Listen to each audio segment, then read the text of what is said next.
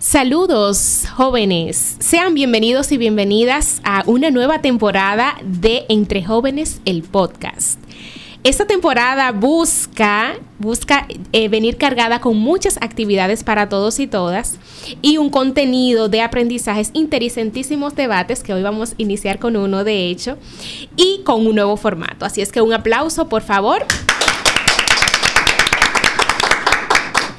Bueno, pues les saluda Noemí Espinal. Estoy aquí, no estoy sola, estoy aquí con mi compañero José Antonio Abreu. José, bienvenido. saludos, Noemí. Saludos a, la audiencia que tiene el privilegio de escuchar una nueva temporada de Entre Jóvenes el podcast.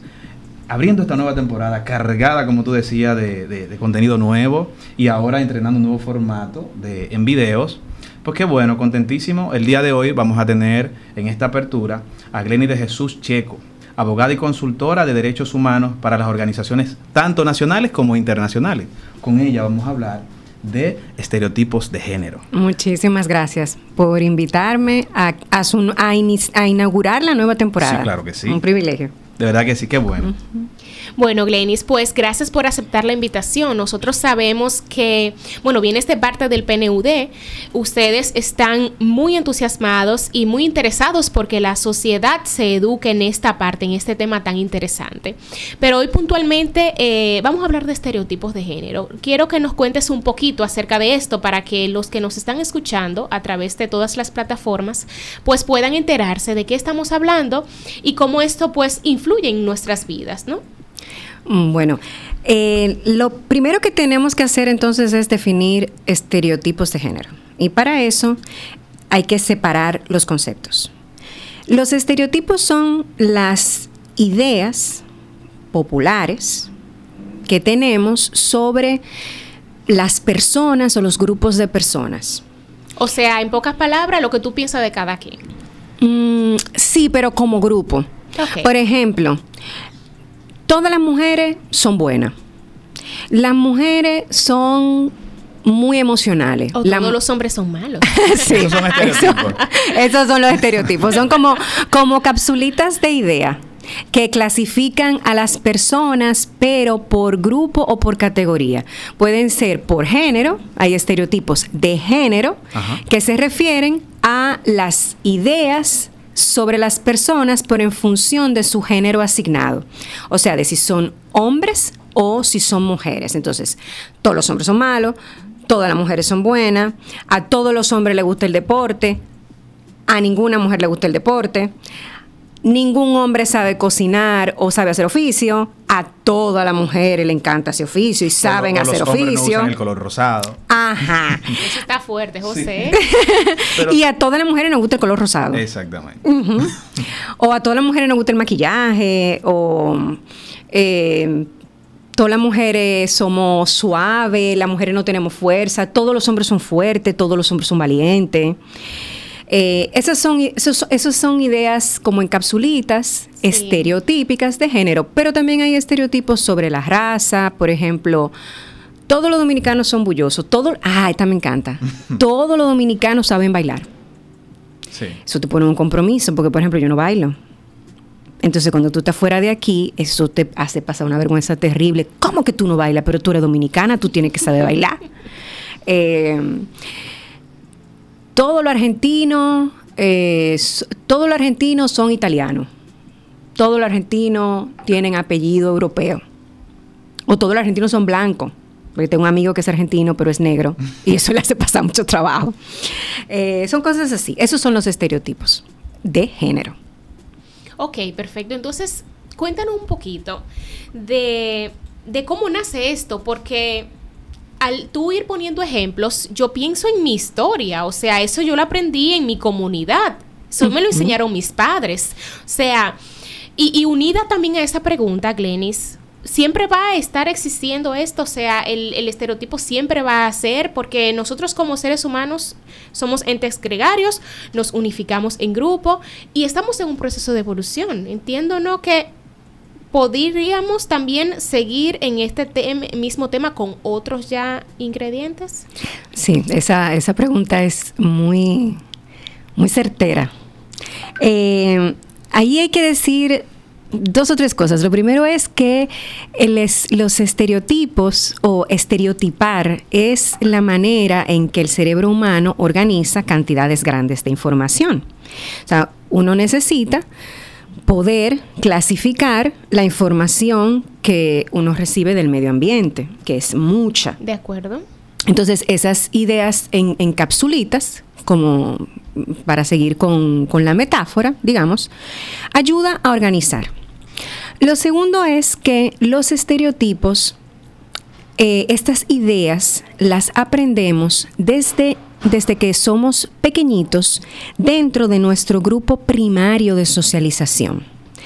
Es decir, uno las aprende porque eh, papá, mamá, tíos, tías, vecina, amigas, televisión, escuela, radio, canciones, libros, juegos, todo lo que a uno lo socializa le enseña a uno toda esa información. O sea, uno aprende a comportarse como una mujer porque uno ve cómo otras mujeres se comportan y porque a uno le dicen cómo ser mujer. Lo mismo los hombres aprenden a comportarse como hombre porque ven a otros hombres y otros hombres y mujeres le dicen cómo ser hombres. Eso no es una cosa natural que le viene al ser humano, es un comportamiento aprendido. Y lo tercero es que los estereotipos generan un sentido de identidad individual y colectiva. Me generan un sentido de identidad de género me generan un sentido de identidad nacional, me generan un sentido de identidad étnica. Y de pertenencia. Claro, de clase. Todo lo que, con todas las, eh, digamos, capas que van conformando la identidad, es decir, mi yo. ¿Quién soy yo? ¿Quién yo creo ser? Y quiénes, y quiénes otras personas creen que soy yo, porque eso es como la clave del estereotipo cómo otras personas me perciben.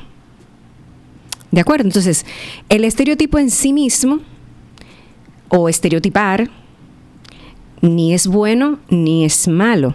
Ahora, hay que tener claro que el estereotipo siempre, siempre es una idea general, universal y que simplifica. Porque ni todas las mujeres nos gusta el rosado, ni a todos los hombres les gusta el azul. Así es. Tú sabes que, Glenis, viendo qué bueno que tú haces esa, esa claridad sobre el tema de, sobre el estereotipo. Y obviamente surge la confusión ante los jóvenes hoy en día, que escuchan y tienen la oportunidad de seguirnos entre jóvenes el podcast, sobre estereotipos. Sabemos, si bien es cierto que la cultura juega un, un papel fundamental en el tema de los estereotipos, sería bueno también conocer y, como establecer una línea de, diferencia o, mayor claridad sobre el tema de los estereotipos, los prejuicios y la discriminación. Mira, los estereotipos, como son estas ideas tan, tan generales y tan simples, de, de, lo que de lo que son los grupos de personas en función de la raza, el género, la clase social o la, o la corporalidad incluso, em, van a van eh, no corresponden a la realidad de las personas. Las personas individual y colectivamente somos mucho más complejas que los estereotipos digamos que trascendemos, superamos el estereotipo. Entonces, a veces los estereotipos, los estereotipos tienen que aplicarse a situaciones concretas. O sea, un estereotipo como una idea suelta no dice nada. a las mujeres no gusta el rosado, ni es bueno ni es malo, es una idea que anda flotando por ahí.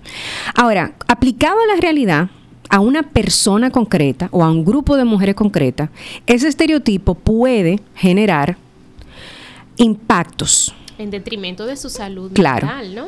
En detrimento de cualquier cosa, puede generar genera un impacto. Que ni es bueno ni es malo. Como claro, hay que ver en ese grupo si el impacto es positivo o negativo. Entonces, alguno de esos estereotipos, alguna de esas ideas, sí que son totalmente negativas. Totalmente negativas. Eso es lo que llamamos prejuicio.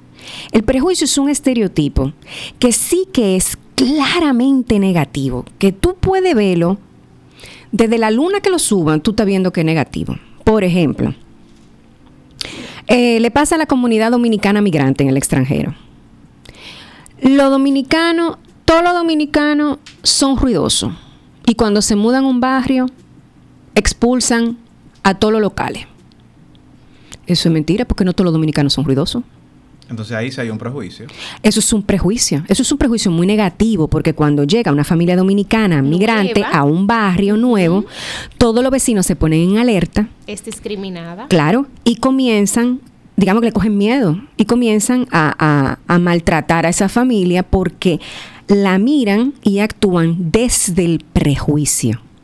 Entonces, las mujeres jóvenes, bonitas y solteras son peligrosas de una vez te quieren quitar el marido. ¿Cómo es? ¿Cómo es la mujer?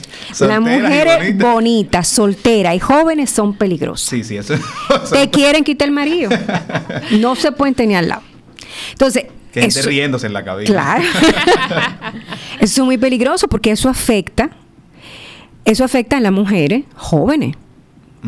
A las mujeres jóvenes en su totalidad, porque que una mujer bonita es una apreciación totalmente subjetiva, eso tiene el ojo de quien lo, de, eso está, de quien lo quien la está mirando. Entonces las mujeres jóvenes ven, en base a ese estereotipo, ven disminuidas sus posibilidades de ingreso a ciertos empleos, a ciertas carreras, a ciertos espacios incluso, y le cortan entradas. Porque otras mujeres e incluso otros hombres las perciben como un peligro potencial. Entonces, ese, prejuicio, que ya no un estereotipo, sino ese prejuicio, en aplicado a la cotidianidad, causa mucho daño y además afecta el acceso a derechos e impide la realización de proyectos de vida. Y como ese, pues muchísimos otros que se nos pueden ocurrir. Y entonces la discriminación. Ah, entonces ahí viene la discriminación.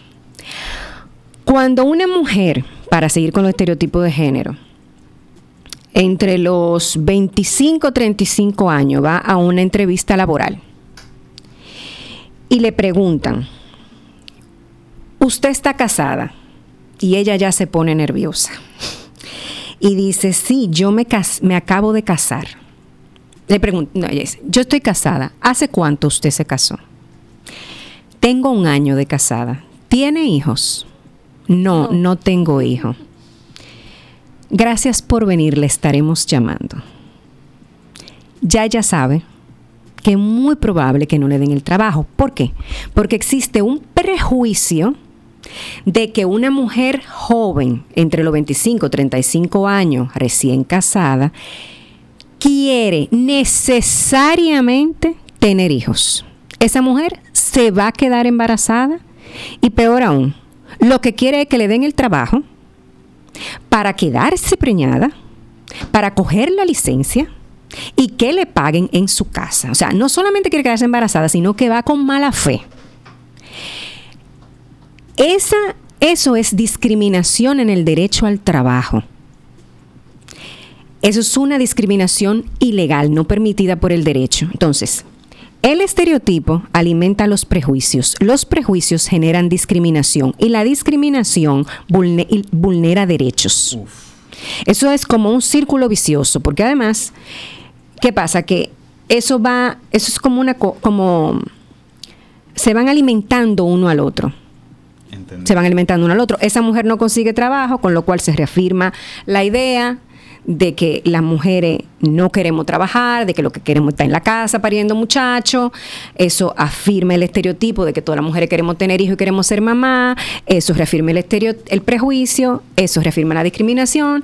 Y de ahí nos quedamos como dando vueltas sobre nuestro propio eje. Ok, tú sabes que escuchándote Glenis de verdad que sumamente interesante toda esta parte de estereotipo de género. Y ya que hablamos del tema de la discriminación, del tema de, los prejuicios. Y, en tu experiencia trabajando estos temas, ¿en qué segmento de la población se ha encontrado o se encuentra mayor resistencia en relación a los estereotipos de género? En todos. Mira, no hay un grado donde tú, donde tú, donde tú desde tu expertise tú digas, bueno, mira, en esta franja se encuentra más o incluso en, qué grupo. Por ejemplo, aquí en el país, sí, en el interior la gente es más reservada o tiene más estereotipo o... O, por generaciones también. Sí, o es más limitada a, a enfrentarse a nuevas, nuevas ideas, ¿no? Bueno, lo que pasa es que para, para, para responder esa pregunta tengo como que hacer, decir algo primero, y es que los estereotipos de género no son estáticos, porque nuestras ideas sobre el género no son estáticas, cambian con el tiempo, porque los seres humanos vivimos en constante cambio. O sea, si, si hay algo que es cierto, es que todo cambia permanentemente. Ahora mismo nosotros estamos sentados aquí y nuestro cuerpo está experimentando millones de cambios. Mis células están muriendo y renaciendo y alrededor nuestro todo está cambiando, el, el, aire se está moviendo, las moléculas se están moviendo, todo está en cambio. Entonces, no hay nada fijo. Lo que era una mujer hace un siglo no es lo que es una mujer ahora y lo que va a ser el siglo que viene, no. Exacto, pero sin embargo hoy siguen eh, existiendo estereotipos. Claro. Entonces, cada, cada cambio en, mi en la concepción humana de lo que es ser una mujer y de lo que es ser un hombre, trae atada, trae consigo nuevos estereotipos. Exactamente. Ahora, un nuevo estereotipo no quiere decir que el viejo muere de una vez se queda ahí como un zombie. Nace, nace una nueva idea. Por ejemplo, mi mamá, con lo de lo eh, ah yo les contaba hace un rato es que esto esto fue en el en el antes de que se iniciara el programa. Estábamos conversando un poquito antes de compartir con ustedes. Y se me olvidó. Yo les contaba que mi mamá la primera vez que se puso pantalones que era una joven de veinte y poco se fue a su pueblo ella es de la sierra, eh, a visitar a su mamá y su mamá se lo mandó a quitar porque una mujer decente no se, pone no se ponía pantalón en ese momento. Entonces, la idea era que los pantalones eh, representaban a una mujer indecente. Eso tenía que ver con la noción de qué es una mujer decente, qué es una mujer indecente. Ahora mismo, tú tienes puesto pantalón y yo tengo puesto pantalón y nadie piensa que son muy indecentes. Entonces, eh, Glenys, ya para ir cerrando, eh, me gustaría preguntarte cómo podemos eliminar o disminuir estos estereotipos? Yo creo que lo que uno tiene que hacer es mucha conciencia de que lo que uno piensa acerca de sí mismo y de los otros, como personas y como grupos, son siempre construcciones sociales e ideas aprendidas. Y uno tiene que como ser humano que quiere, eh, que digamos, se compromete a ser mejor ser humano, en el sentido de yo me voy a levantar y voy a intentar tratar mejor al que tengo al lado y a tratarme mejor a mí misma. Ser muy consciente de que lo natural, cuando de humanos se habla, no existe. No hay nada natural en lo humano. No hay nada esperado. No, no hay nada natural. No hay nada que venga de la naturaleza. ¿Me entiendes? No, esa, esa idea que tenemos de lo natural, lo normal es que sea así. No. En los seres humanos todo es construido. Todo es habla, todo es discurso, todo es percepción todo, todo, todo es construcción. ¿Qué es ser un hombre? ¿Qué es ser una mujer? ¿Qué es ser negro? ¿Qué es ser blanco? ¿Qué es ser pobre? ¿Qué es ser rico? ¿Qué es venir aquí? ¿Qué es una mesa? ¿Qué es un micrófono? ¿Qué es, eh, qué ser heterosexual? ¿Qué es ser homosexual? Eh, ¿Qué es ser buen padre, mala madre? Eh, ¿Qué es ser buen trabajador, un empleado?